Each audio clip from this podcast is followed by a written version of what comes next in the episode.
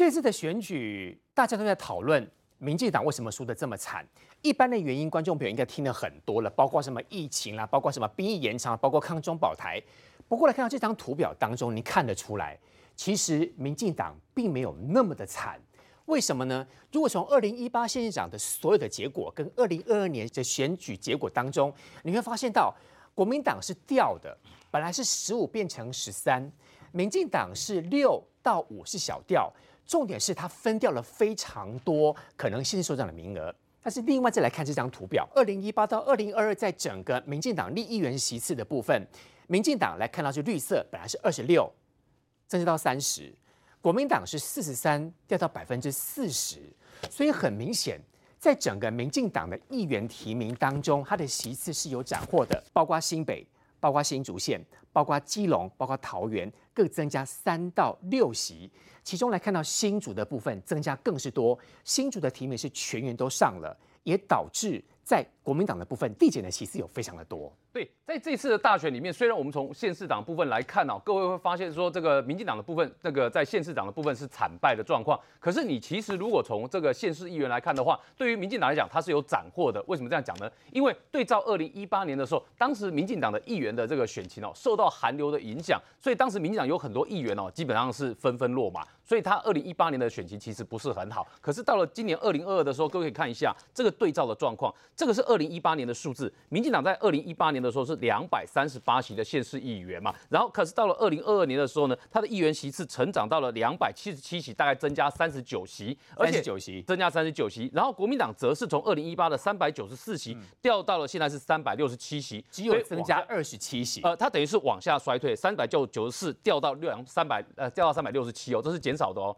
所以国民党的数字呢，可以发现它是很明确的是往下降的。然后无党籍的也稍微减少。其实里面还有个观察指标是什么呢？里面还有一个观察指标就是哦，从当选率来看哦，这个可以看到就是说，这个民进党跟国民党提名的当选比率都是比较高的。然后你可以看到，在国民党的部分，他提名了四百五十七个人，但他当选的人数呢是三百六十七个，所以他的这个当选率是八十 percent 左右。那民进党是提名了三百九十个，最后上了两百七十七个，当选率是七十一趴。那这两个数字讲起来，你可能没有感觉哦。对照民众党跟时代力量，你就会很有感觉啦。为什么？因为民众党呢提名了八十六个人，但民众党最后只有上几个人呢？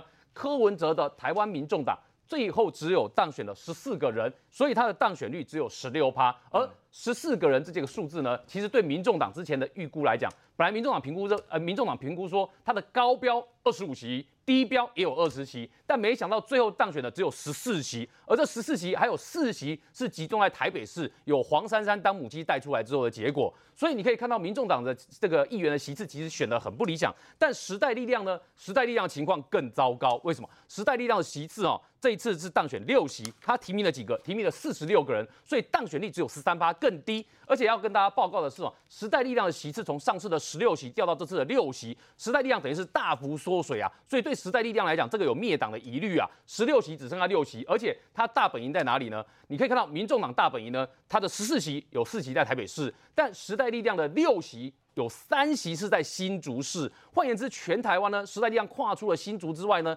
苗栗一席，还有其他地方的席次大概就是两席左右，所以它的。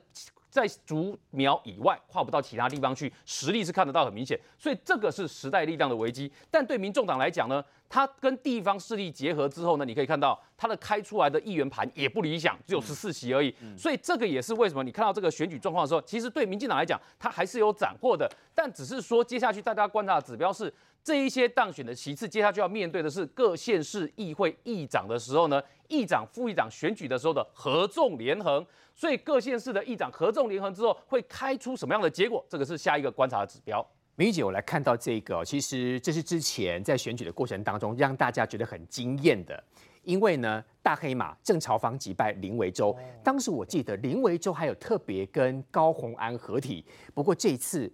郑朝芳终于选上了竹北市的市长，所以其实民进党也许一直在检讨自己败选败选，但事实上在地方基层的累积跟耕耘，有很多还不错的成绩啊。对，刚刚除了这个新竹之外，哈，其实就是说民进党这一次他的呃有媒体是用命中率比较高，哈，像他是民进党提的三百九十席，就中了两百七十七，命中率很高。对，就提名的当选比较高。那反而是国民党他提了四百五十七席，只中了三百六十七席，所以是说民进党的命中率比较高。那还有就是说，刚刚除了这个新竹之外，还有包括这次的基隆，哈，基隆大幅成长哦，好，虽然他的那个市长输掉了，可是呃，民进党本来只有七席，就一口气成长五席到十二席，嗯，反而是国民党十六席掉了三席哦，所以这一次基隆很有可能民进党也可以有正副议长，他有也有操作的一个空间。其中基隆市议员民进党从七席成长到十二席，然后新北跟新竹各成长三席，所以其实民进党在这些台北市、宜兰更增加一席，其他县市席次。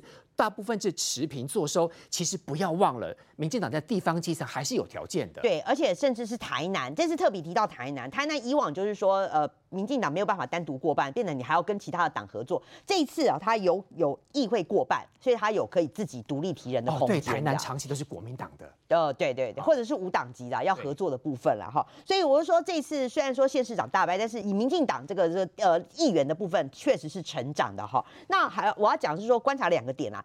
第一个点是说，呃，年轻人这次年轻人还有这个新人卷土重来的，还有卷土重来上次落马卷土重来的，这次都比较有机会可以高。那反反而是这些老将哦，就是像我觉得比较可惜，像梁文杰啊，好像一些呃江志明啦，大家觉得表现都不错的，反而是中箭落马。那当然有几个原因啦，就是说台湾人会比较喜欢给新年轻人一个或者新新面孔给他机会嘛，大家会觉得说啊，我笑脸郎做跨麦啊，哈，给他一个机会。那还有就是说卷土重来的，他们因为他们上次有落选的经验了，所以这次会特别的戒慎恐惧。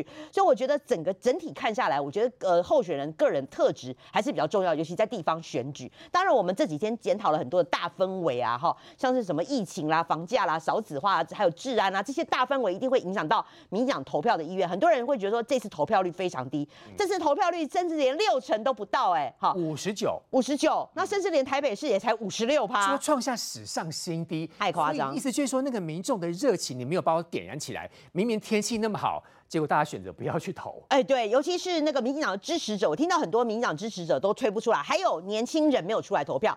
我呃，我我有个同学啊，在大学当老师哦，他就这次有问他们班呐，就是说你们他们班五十个同学，就只有四个大学生有回有回家投票，有出来投票，你就知道这是年轻人投票超低的。听很多朋友讲说什么高铁啦，或者是什么车站当天。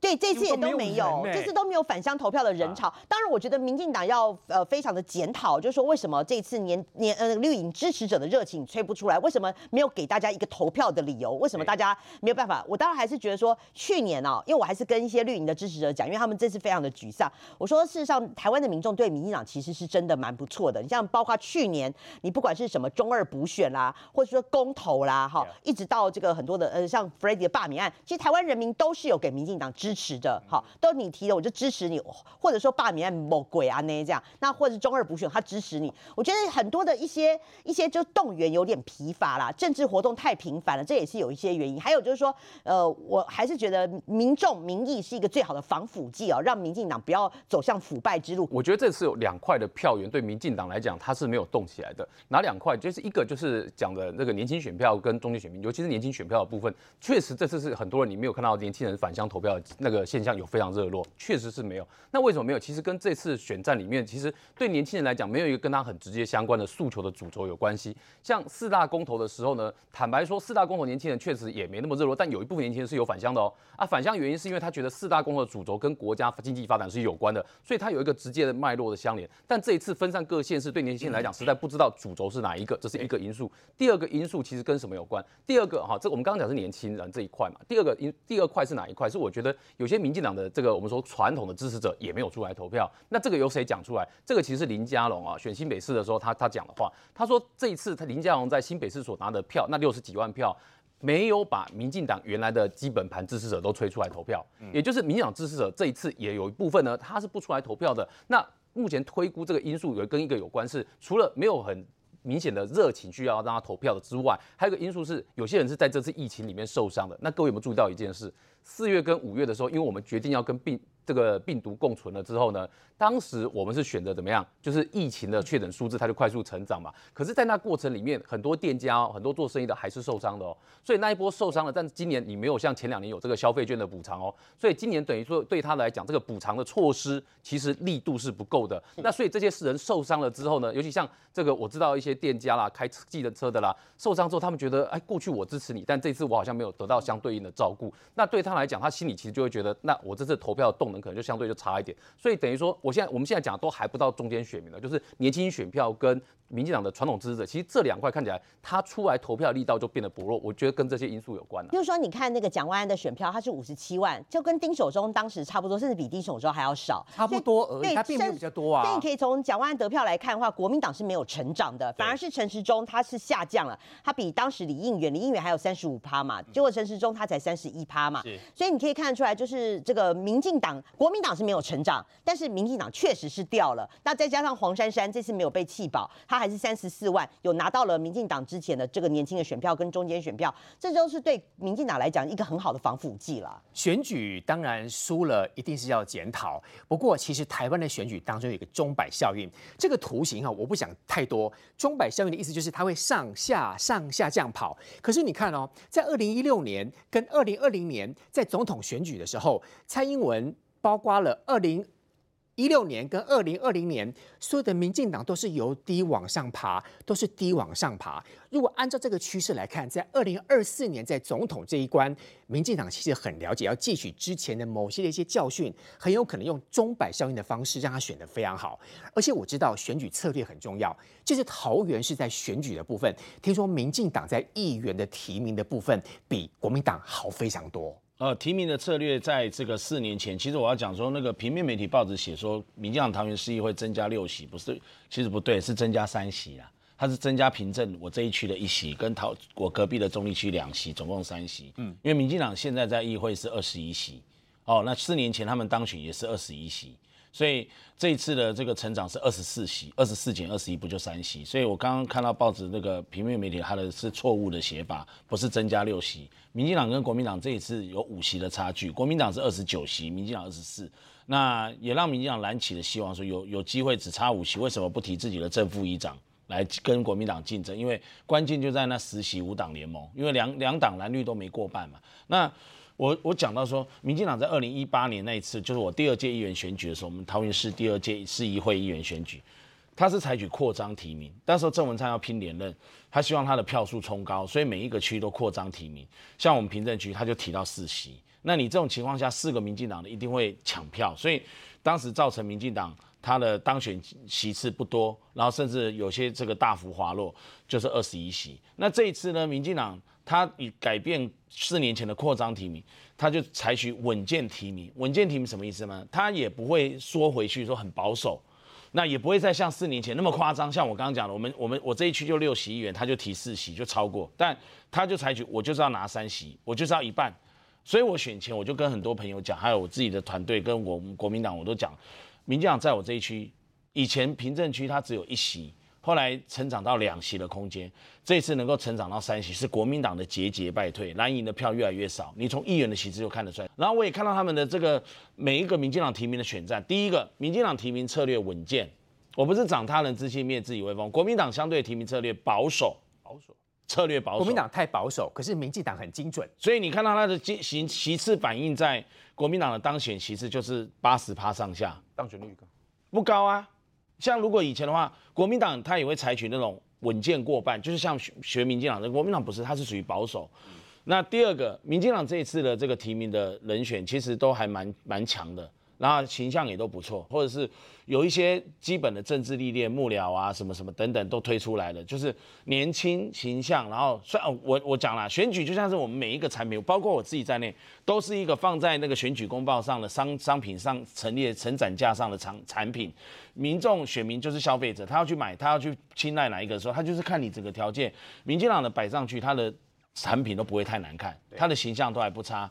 那相对的，国民党或者是其他政党无党籍的，就会有一些状况或参差不齐。国民党的话，就依赖于，因为他提名策略保守，所以包括我自己在内，都是提名现任议员，几乎都是现任。国民党的采取的策略就现任加一，或是现任系优先提名。那民进党不是，民进党都是管理三七二十一，就是全面的，就是初选，党内初选。所以你就会看到国民民进党在今年上半年半年以前，有不少这个优秀的议员连任呃没有成功，他也在党内初选这个被刷下来，就自己党内初选他就刷掉了。所以民调是这样子出来的。那因为这样的状况，我刚刚讲提名的两党的情况条件和基因不同，再加上商品的强度和那个这个优劣性的这个状况又对比，还有在民进党打打选战的时候，我真的非常佩服民进党真的是一个刚性政党。这两天我也在跟地方朋友人士在讨论选举的时候，他们为了救新人，他可以强制两个现任的议员配票给新人，像我这一区，他就会两个新现任议员，他宁可票少一点，他就配票给新人。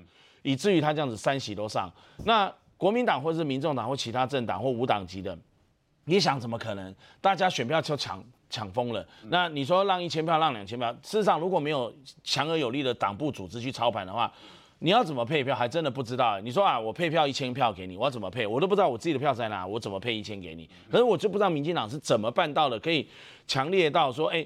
两个现任的最后配给他新人或怎么样，他是这样的一个配票组织的成功，所以我说，民进党在这一次的议员席次，我从我自己的区看隔壁区成长了三席，以至于整个桃园市增加了三席，然后再看其他县市，也几乎是这样的一个类似的操作模式，所以我才会说，你看民进党整体的这个选举的这个议员席次，它是增长的，选议员的票数它也是增长的，虽然县市长他是几乎好几个他的指标都败了，但是你你去看看各县市他这个议员。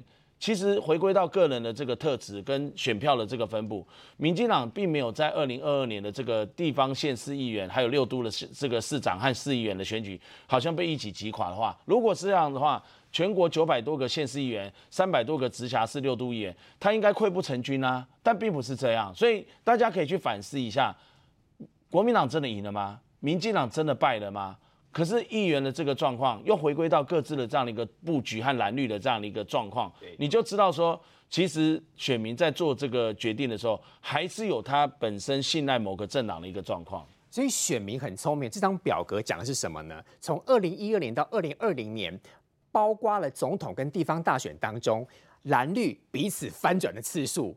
我先从翻转最多的哦，澎湖、南投、彰化、台中、新北、台北。梅梅姐，这意思就是说，哈，这几个县市啊，几乎每一次选举，他都要翻好几番，一下投给蓝的，一下投给绿的，一下投给什么五党都有可能。所以，其实透过这样的一个内容来看到，台湾选民的自主性是越来越强。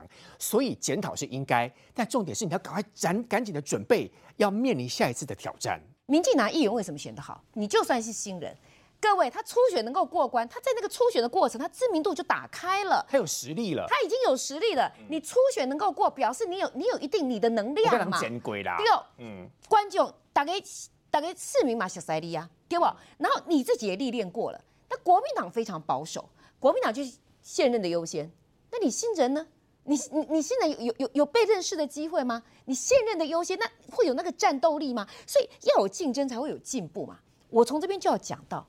那为什么县市长选举这这一次要没收？为什么？这是民进党二十几年来的制度跟价值，哎，这是个民主价值的坚持。我走过几个地方，我告诉你，一些老的民进党员根本不愿意出来投。一共测心票，测心哦。第一个，第二个，你没有经过这个初选，我请问你，你用指定的，有些人想选呐。最后我要讲一点是说，过去民进党作战会一个中心的概念跟组织，比如说以前说反黑金，比如说老人年金。哦，对不对？比如说追讨党产，我问你这次有吗？到最后你讲说为台湾挺身而出，但是大家感觉是那个是总统大选，这个是地方选举。人民，你看你刚刚那个表有没有？为什么二零一六赢，二零一八大败，地方选举大败，二零二零又上去，起来，二零二二又下去，为什么？二零二零一六赢是因为反服贸，反服贸太阳花带过来的。二零一八大败是因为你急着改革得罪不少族群。二零二零大胜因为香港反送中，对，就上上下下一直不断中摆嘛。可是你就脱钩，你看到这个出说，尤其是在当习近平当中国对台湾压力很大的时候，人们在国家大选的这个总统层次，一定两岸关系是重中之重。最后我只提醒民进党一件事情，请你要注意，国台办他讲了什么？他说两岸人民要和平，要过好日子。你注意哦，他会不会按住国民党？会不会？哎，国民党说选我就稳定啊。他如果不用藏南外交呢？他如果用柔和一点的方式呢？用怀柔呢？哎呀，让人民感觉到，哎，真的呀，好像选了国民党就会比较和平，或者说，哎，今天石板跟我讲了一个，他说密招违背什么意思？我跟你套好了，好，你有些人我我要支持，你可以不要接受九二共识，我准许你这样，我们就唱双簧，然后你选了再说。因为对老共来讲，国民党上总比民进党好吧？他有牌可以打，这一点民进党要注意。因为我觉得两岸关系绝对是二零二四年重中之重的关键。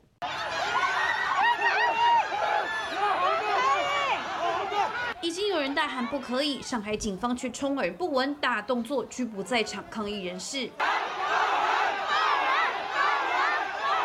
二十七号晚间，上海民众再次于横跨静安区与徐汇区的乌鲁木齐中路聚集抗议，不满新疆乌鲁木齐日前因为过度封控酿致命火灾，但警方的阵仗更惊人。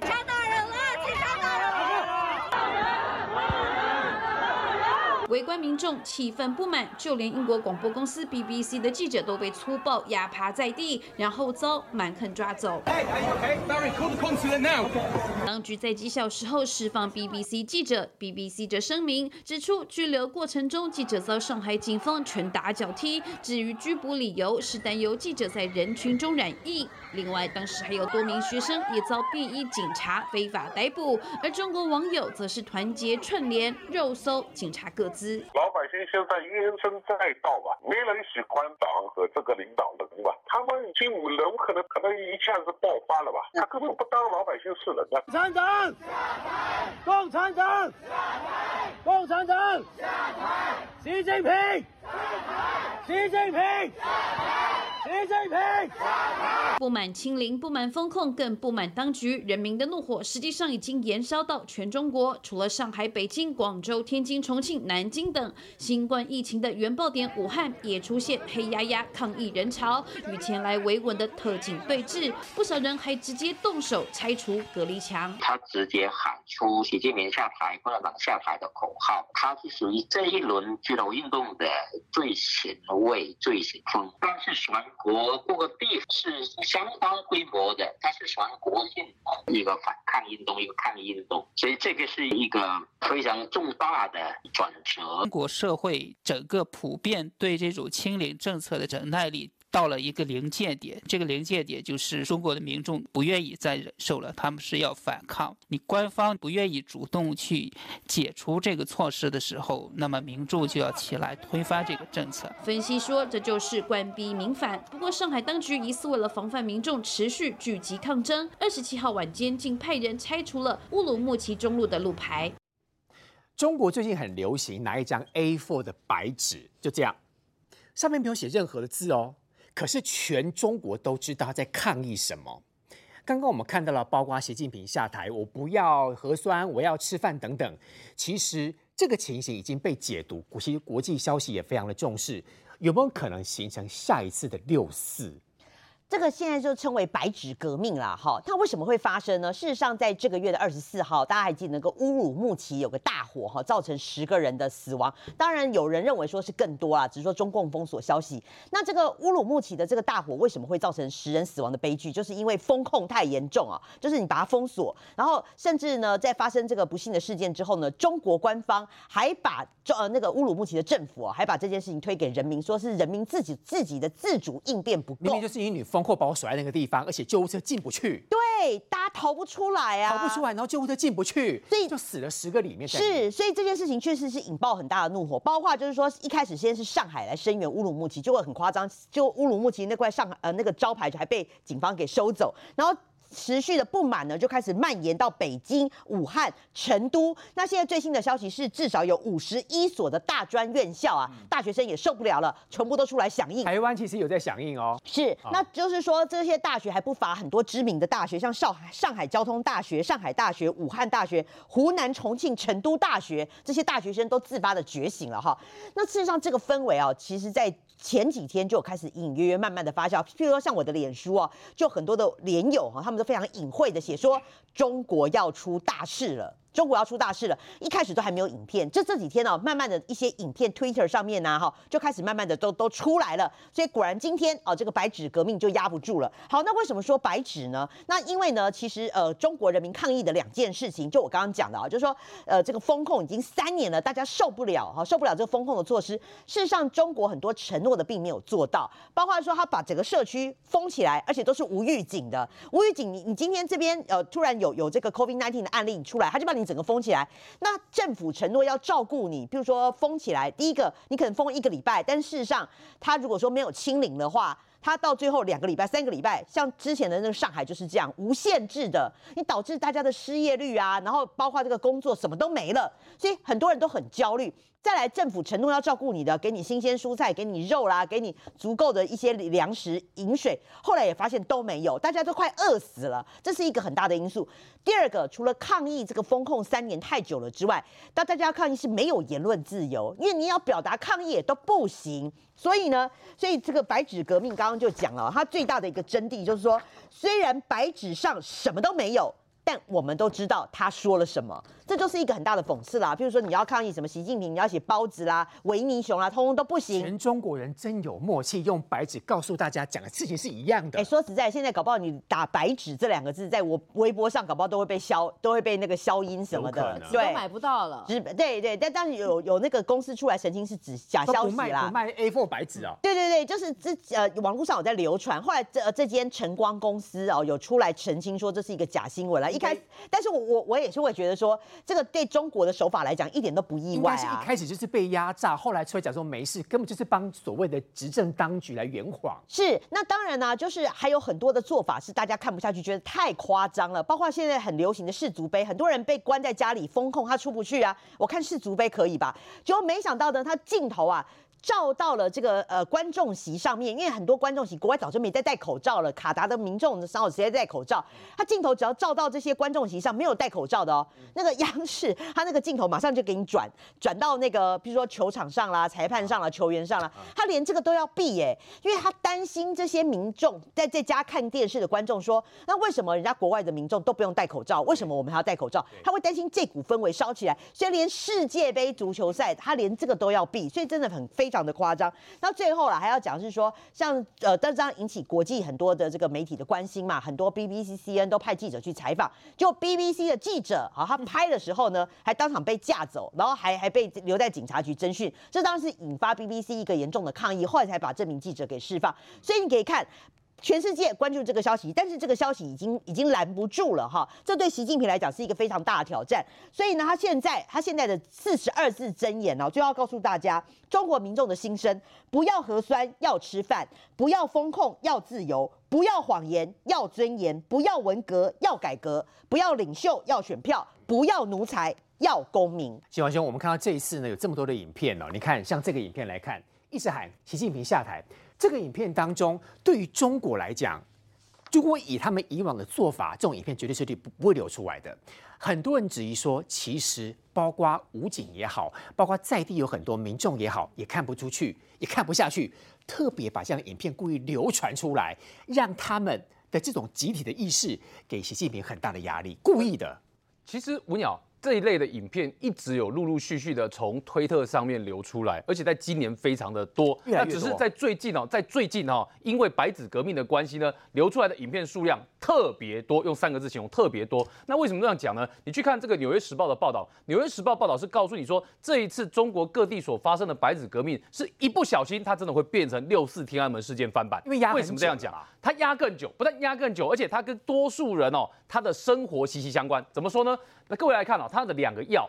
基本上呢，这一场哦，他们所谓的白纸革命里面串通所有民众的语言，基本上就是两个要。就第一个叫做要吃饭，第二个叫做什么？要吃要吃药。什么叫一个要要吃饭，一个叫要吃药呢？因为在中国呢，过去这么长时间的风控里面，他们最受不了的是什么？第一个是家里面的人哦，就是尤其有那些慢性病患的，固定要回诊看医生的，该看医生，哎，你风控起来你怎么出门？你连出都出不了门，你都怎么看得了医生？看不了医生，拿不了药，所以有的人就这样在家里面他就往生了。但有的人是怎么样呢？有的人是那个你知道，还有人是怀孕。大肚子，然后呢，他要到医院去，结果呢，用各种方式挡着啊，你没做核酸你就不能出门，结果到最后呢，小朋友就这样流掉了，这个情况也有。然后第二个药就是要吃饭，这个药更严重，为什么呢？因为你被封控起来的时候，各位要想一件事情，他被封城，他被封区了之后，遇到的状况是我没有工作，我没有钱赚，那我是不是还是要买菜买饭？导致没饭吃哎各。位看到画面上面哦，好像说这个，哎呀，党会共产党会送菜送饭到你家，都是配给进去的，所以那个要钱，还是要钱，很多配进去还是要花钱买，没有钱还是或者配给给我或者有的是，比如说这个共产党允许有一些供应商，他还是可以送进去，但是都要花钱买。那钱呢？对不起，它的物价比平常贵，所以我们在看到抗争影片里面有一部在讲的是重庆的超人哥。但各位会想说什么叫重庆超人哥？因为在重庆呢出现了这么一位抗议的这个抗议的群众呢，哇，叫超人哥。然后最重要的是他讲话，他说中国有两种病，一个叫做穷，一然后一个叫自由。他说这个东西他们都没有。啊，他意思就是说他们的他们需要钱，然后呢，他们也没有自由。那他在讲这件事情的时候，他在现场民众给他非常大的掌声，还帮他在现场在录影录下来，因为他讲出他们的心声嘛，说他们现在就是遇到穷的状况嘛，然后遇到这个没有自由的情况。最糟糕的是什么呢？他最糟糕的是说你把他封控起来，结果他买萝卜价格一直涨，物价一直涨上去，那他要怎么过生活？因为他没有工作没收入啊。对所以他的情况是，他们就认为说啊，你现在等于是逼我们这个生活过不下去嘛，所以要吃饭跟要吃药这两件事情是他们串通了一个很主要诉求，所以他们才告诉你说为什么后面衍生出来就是要尊严、要自由、要新闻，他要说的这些东西。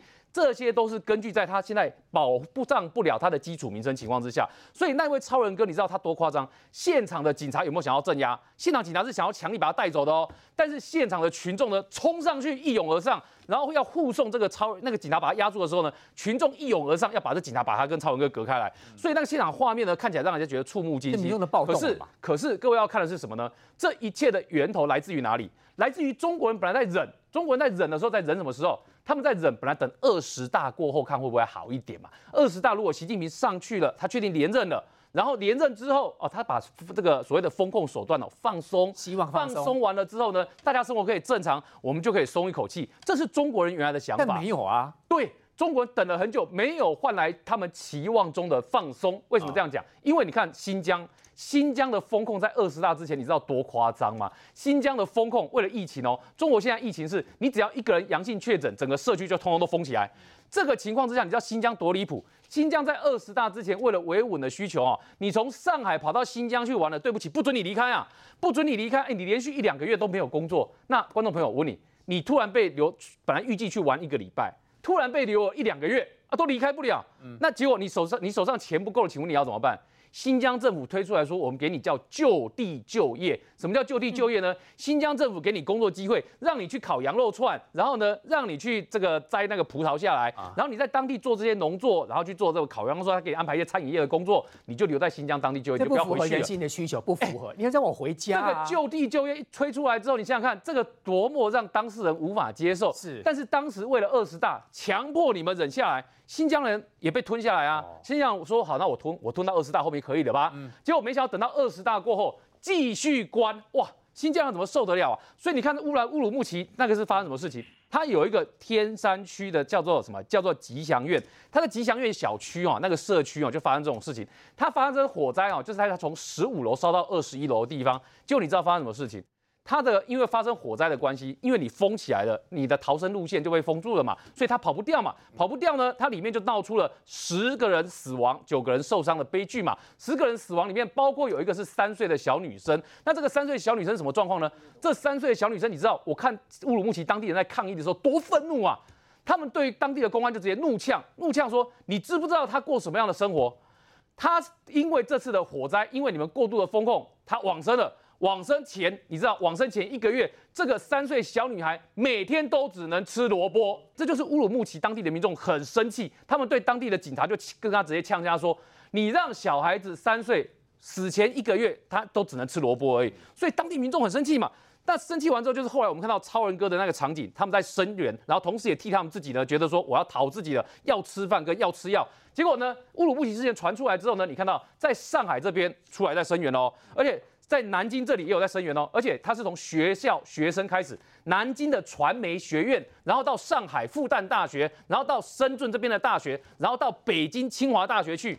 连续许多学校，然后到武汉那边也有抗争的状况。我看画面遍布啊，然后一直到湖南也有抗争的状况。就这些抗争状况，它共同语言，共同语言是什么呢？就是一张 A4 的白纸。为什么是用 A4 的白纸呢？各位可能不知道啊，这是来自于苏联的一个冷笑话啊。因为当时苏联有个冷笑话是说，上街抗议的民众里面呢，就有一个民众拿着一张纸，结果苏联的秘密警察哦，竟然跑来把他带走哦，把他带走。那这个人就跟这个秘密警察说。啊，我什么事都没有做，白纸上什么都没有写，你把我带走干嘛？那就有这秘密警察这样跟他说：“你不要以为你没有写，我就不知道你想要写什么。”他的意思是说，你想要骂这个。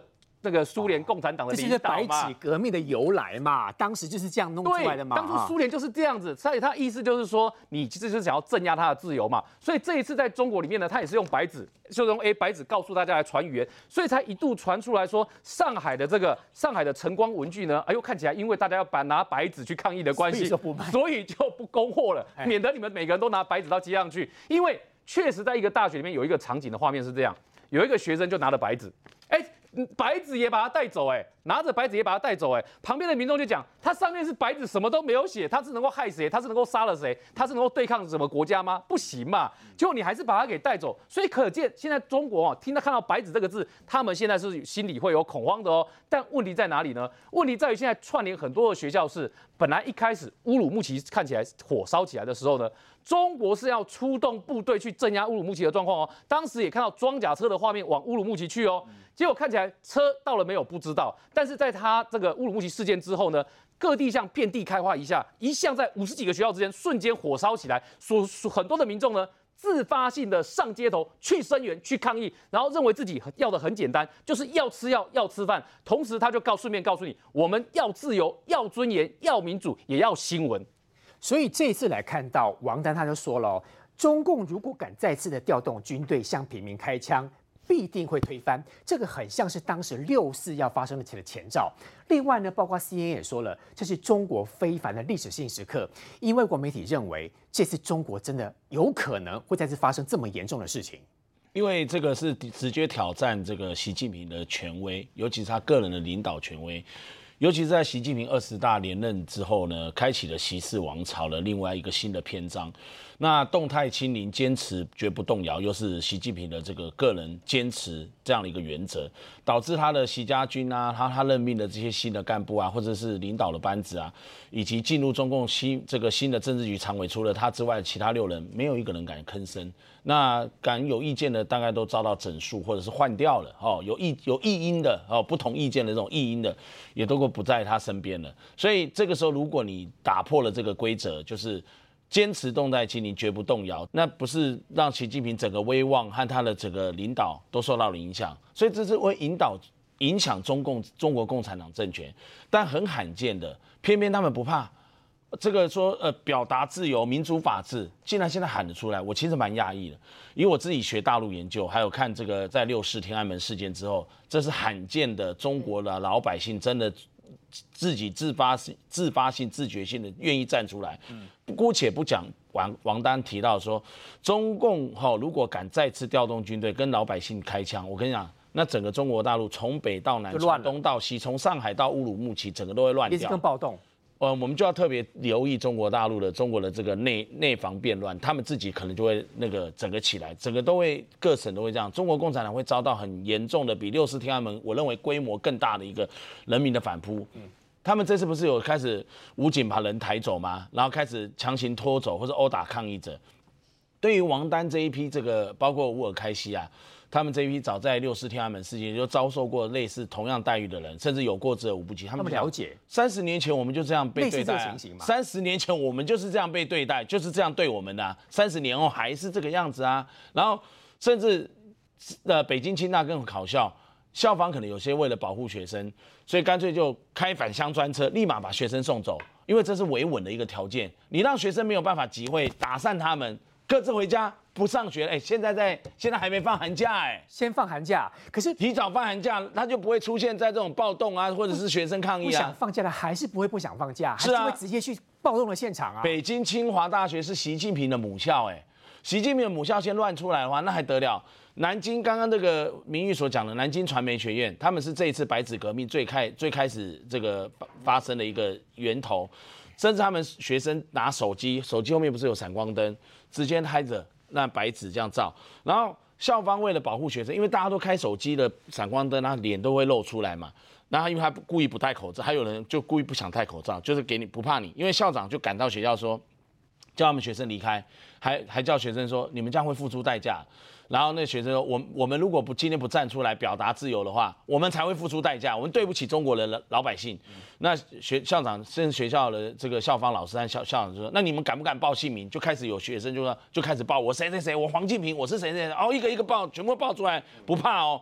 那其实校方有点吓到，干脆把那个现场的场灯、哦路灯什么都熄掉，哦不让学生的脸被照出来，因为这个事后他们那个人脸追踪系统辨识是可以去一个一个逮捕的啊，保护这些学生。所以这些学生在根本不害怕的情况下，全部站出来。更夸张了，我今天看到这个 T G 上 Telegram 啊，当然还要查证它的真实性，但是能够看到这些简体字在 Telegram，而且在中国的这些网络上已经。疯传了，我就觉得非常压抑。这个大概是在讲什么？这个大概是说，号召人民有什么武器就拿什么武器，冲进上海的市政府，占领上海的市政府，就是相相关的公家单位、公家公署。他们号召昨天下午六点钟要攻上上海政府，然后占领上海市政府，成立新的成立新的政府，然后加入中华民国，加入中华民国。我看到那个下巴。掉我快合，我快掉下，我快合不起来。好像看后续组如何哦？有没有搞错啊？这是另外一个武昌起义吗？呃，但是我跟你讲，为什么加入中华民国？因为我们有民主法治，我们有民主自由。所以为什么我讲说共产党它实施的是一党专政，坚持社会主义专政，坚持共产党领导，坚持无产无产阶级的专政，就是所有政党都不能执政，就只有共产党人。不像我们台湾，我们才刚选举完，刚刚结束选，香港人、全世界的华人、中国人、中国大陆那边都说好羡慕台湾的这个民主选举，有这个可以选择，有这个自由。他们为什么要在这一次的这个呃抗议？说虽然是名为对于风控表达抗议，但是你想想看，只是那么简单，风控。哎，风控当然是习近平从习近平交代交办下来的一贯执行的政策。但是你想想看，为什么要举白纸？跟这个刚清华和民意所讲的白纸加手电筒，因为他们民主，他们崇尚的是民主、民主法治、表达自由。连如果连这些话都不能讲怎么办？最近他们在网络上，中国的网络上还疯传了习近平的爸爸习仲勋在网络上的一篇文章，里面的文章题目就是说，一个革命政党就怕听不到人民的声音，最可怕的是鸦雀无声，害怕民主是神经衰弱的表现。它的名称啊，就叫做应当让人民讲话。这个。文章是习仲勋，习近平的爸爸习仲勋，他曾经发表过文章，在网络上去传哦，就是讽刺习近平。还有一段是一九四一年，毛泽东曾经在他们中共的老巢陕西延安说过，群众发牢骚有意见，说明我们的政治和工作有毛病。不要一听到群众有议论，尤其是尖锐一点的议论，就去追查，就要立案进行打击压制。他用毛泽东的话来反讽习近平，在网络上去传，谁敢反对毛泽东？习近平最崇拜毛泽东了。如如今他用毛泽东的话来打脸习近平，因为他们为了维系中国共产党的中共一党专政，压全面压制网络上的意见消除，然后人民的表达言论自由全部消除。但是你消除得了人民内心里面的想法吗？消除不了。这十个新疆的乌鲁木齐，这个刚刚讲的天山区吉祥苑小区，就是我们讲的社区，因为风控严格 over 了，然后甚至传出这样的一个死亡的悲剧，已经引起中国这个五十几个学校。我觉得这个火啊，会烧到整个中国各地的民间，从广州、上海、天津、北京，全部都出动，都有这样的一个民众跟学生，甚至从上海那个乌鲁木齐中路，我觉得最好笑，他们在抗议，结果公安就把路牌整个搬搬走啊。他们在上海乌鲁木齐中路抗议，然后所以公安把木牌路牌搬走。我不晓得他们在搞什么。那如果最后他们用极端的出动，不管是像以前六四天他们什么出动二十八集团军啊、几军啊、三十二军什么，我想那完蛋了。军队一一旦枪口当时是对准学生，如果这次一旦枪口对准老百姓，整个会疯掉。你会看军队也会出现矛矛盾，民众也会出现矛盾。所以为什么现在有喊出来共产党下台？我们刚刚看到那新闻影片，习近平下台，共产党下台。这是这几年在六四天安门之后很罕见听到，尤其是在北京的四通桥事件，那个彭立发成为英雄，成为中国的英雄。哎，那如果共产党还不觉悟的话，我觉得这个事件会如星星之火，不这个整个燎原出来。对，而且你看这个画面哦，这个哈是在北京的大学宿舍哦。你没办法想象哎，天子脚下，习近平在北京哎，在北京的大学宿舍里面挂了一个白色的布条，在外面写着叫 SB 习近平这五个字哎这是骂人的话欸。可是它发生的地点是在北京的大学宿舍里面哦，你得在习近平的眼皮子底下，这个挑衅的意味哦。虽然我不知道这些同学后来有有遇到什么事情啊，但这个坦白说，他勇气是值得佩服的。然后另外再看一下，我们刚刚前面所谈到那个重庆的超人哥，他就在现场直接对群众在演讲，而他演讲的最关键就是这一句，他说有两种病，一个叫不自由跟穷，一个叫穷。我们现在全都占了，不自由跟穷哦，所以等于他在告诉他旁边的群众，就是说我们现在的不自由跟穷，等于说习近平现在风控的这些政策造成的结果呢，现在让他们通通都占了，所以他在表达他的不满。所以你看这么明显的呛虾的画面，跟这样直接点名就直接骂习近平的画面出现在北京，哎，这对大家来讲呢，这应该都是过去哦觉得很难看得到、不可思议的事情，可是它确实有可能变成中国在民主运动上面的一个星星之火。看来白纸革命这一把火是压不住的，所以其实中国惯用另外一个方方式就是转移焦点。为什么行政院长孙文章会这样讲？他说中国是专制的集权国家，又紧盯着我们，对于中国任何变化，政府都会紧盯。因为现在其实台湾有一点担心的地方是，有没有可能习近平使出一个大绝招，用所谓的武力犯台的方式来转移整个中国境内完全抵挡不住的白纸革命？梅梅姐，有可能这么做吗？目前来看，因为他要付出的代价跟他要做的准备太多了，他能力有没有办法？对他来讲，一定还是要内部先控制。哦，先管好这个白纸革命。我跟你讲，他内部如果控制不住的话，我管不住吧？现在我跟你讲，呃，很难讲。我我我必须要讲哈，他们中国一年有十万起群群众事件，当然你是让多点迸发的，而且大规模的，确实是这么多年来没有见过哈。那尤其他跟天安门事件不太一样，就是说那时候是大家对。各地都有，但是很多人是到北京去了哈。可是呢，我在看哦，共产党以他过去操作手法，我们若以天安门事件来做借鉴，包括这一次乌鲁木齐事件，我先讲哦，乌鲁木齐这件事情，你知道吗？他们不是他们已经关了一百天了，然后不是群众抗议吗？然后全国震动吗？你知道他们就马上说一个什么？哎，我们清零有成。一天之内，一夜之间清零有成，他就放松了一点。可是他不是全部放松哦，他一手放松一点，让你总有点宣泄口。另外一手，他们开始干嘛？他们开始在抓抓那些出来，他们觉得是闹事的人。我也跟你秋后算账，所以他有可能这样子。对习近平来讲，但最最好的方式就是说，你就放弃这样子嘛，清零嘛，你放弃不就好？他可能放弃吗？很难。对。因为所以是要用镇压的方式再压一次。第一，他如果马上放弃的话，那表示什么？面子挂不住，而且更重要的是，那以后是不是共产党更难管人民了？人民只要上街抗议，我我就吞。所以这次会硬碰硬，又来一次。可是他会他会怎么硬碰硬？以天安门，我就以天安门事件来告诉大家哈，他可能怎么样？你自己先看哦，公安先出来，接下来是武警，武警就是等于你要把它当成是第二，他也是军人，他有配武力的，就第二军人，第二军。军队才是最后，不会那么快。你知道为什么？所以军队会出来这一次，有可能。如果控制不了，坦克又来了，前面不会到那么一下子那么紧张。为什么？你认为要叫军队枪口对内那么容易吗？你知道天安门事件他们布置了多久？他闹了一两个月，对不对？他其实早就在训训练军队洗脑。要洗脑这些军人说，你们枪口对准人民是对的，是正确的，是为了国家的长治久安。然后另外，当初其实以天安门的规模，你派几千个军队就够了。你知道派了多少人？他派了三十万人。为什么？一直洗脑这些武装部队，说一定要把他们处理掉。对，洗脑过来之后，你才能够，你才能够杀人不手软嘛，你才能够枪口对人民嘛。你必须要有一个洗脑的过程嘛，对不对？这第一个，这需要点时间。第二，需要准备。我就说，单单天安门事件。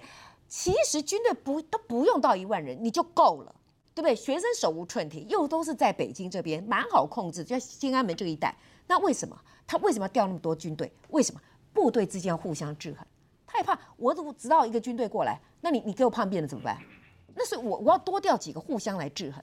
好，他现在难就难在这边，多点爆发的话他怎么办？现在不是全整个中国大陆在串联吗？啊，有有那么多军队吗？没有啊。对啊，军队也要洗脑啊。要准备啊，对不对？所以刚开始一定是武警哦，一定是公安温和一点，那再是武警，好，那驱散，那武警，那最后才会是军队的动员，好，那军队到最后是不得已，一定要管控这个秩序。可是如果到这样的话，中国，我告诉你，习近平到时候一定是讨卡莫雷修。为什么讨卡莫雷修？我请问你，你当军队动员的时候，你是内忧外患的。内忧，第一个，你的政敌会不会趁机会搞你啊？习近平他这一次他斗倒了多少人？我唯我习大大独尊，其他被他斗倒的派系，那些红二代、那些正二代、那些官僚们，那那那那些既得利益者，不会反吗？等着在看习近平的笑话呢不。止呢，搞不好串联呢，对不对？这第一个，对不对？好，那第二个，你人民呢？人民如果被你激到更反呢？你军队，你到时候你会不会抓到手软脚软呐、好、好，那外部呢？外部那一些跟你平常交情不错的，大概有有我要先观察观察你。那本来就要遏制你崛起的，哎，他也要担心的，哎，你会不会趁这个时候来摸我一把、那我问你，他自顾都不暇的，他有多大的余力？虽然理论上来讲，来犯台来转移他内部焦点，可那个常常是在一个可控的范围之内。比如说，他还大权在握，他能够掌控秩序，他能够调动军队。我内部虽然有点压力，但是我制造一点外部紧张来巩固我。可是我内部当遍地烽火燎原，他自顾不暇，然后内忧外患、内外夹击的时候，你觉得他有多少力气？但是即使这样。我们一定要料敌从宽，御敌从严。所以为什么我也相信我们的国安团队现在一定是二十四小时紧盯，因为一个独裁者到时候他疯狂的时候会做什么事情，你不知道。好，我们要万一预防他万一这样，但是我们只能用过去他的历史经验。习近平是会从斗争的历史经验学教训的人，那来看看他怎么处理天安门，那他就有可能。但是共产党在这一方面，坦白讲，呃，除非中国的人民大范围的觉醒，否则他。他是有他一定的控制力。香港两百万人上街头，最后是怎么样？你告诉我。全部被镇压，他前面虚以委蛇啊，对不对？他不说哦，我先我先不推国安法，用拖的。我用拖的，等到你浪头平息一点的时候，我就跟你全面清算。这时候会不会这样？一手我有我有限度点放宽，我不全面放宽，有限度的放宽，然后慢慢的各个击破，或者刚刚讲的反向专车，当初江泽民怎么接总书记？我告诉你，非常。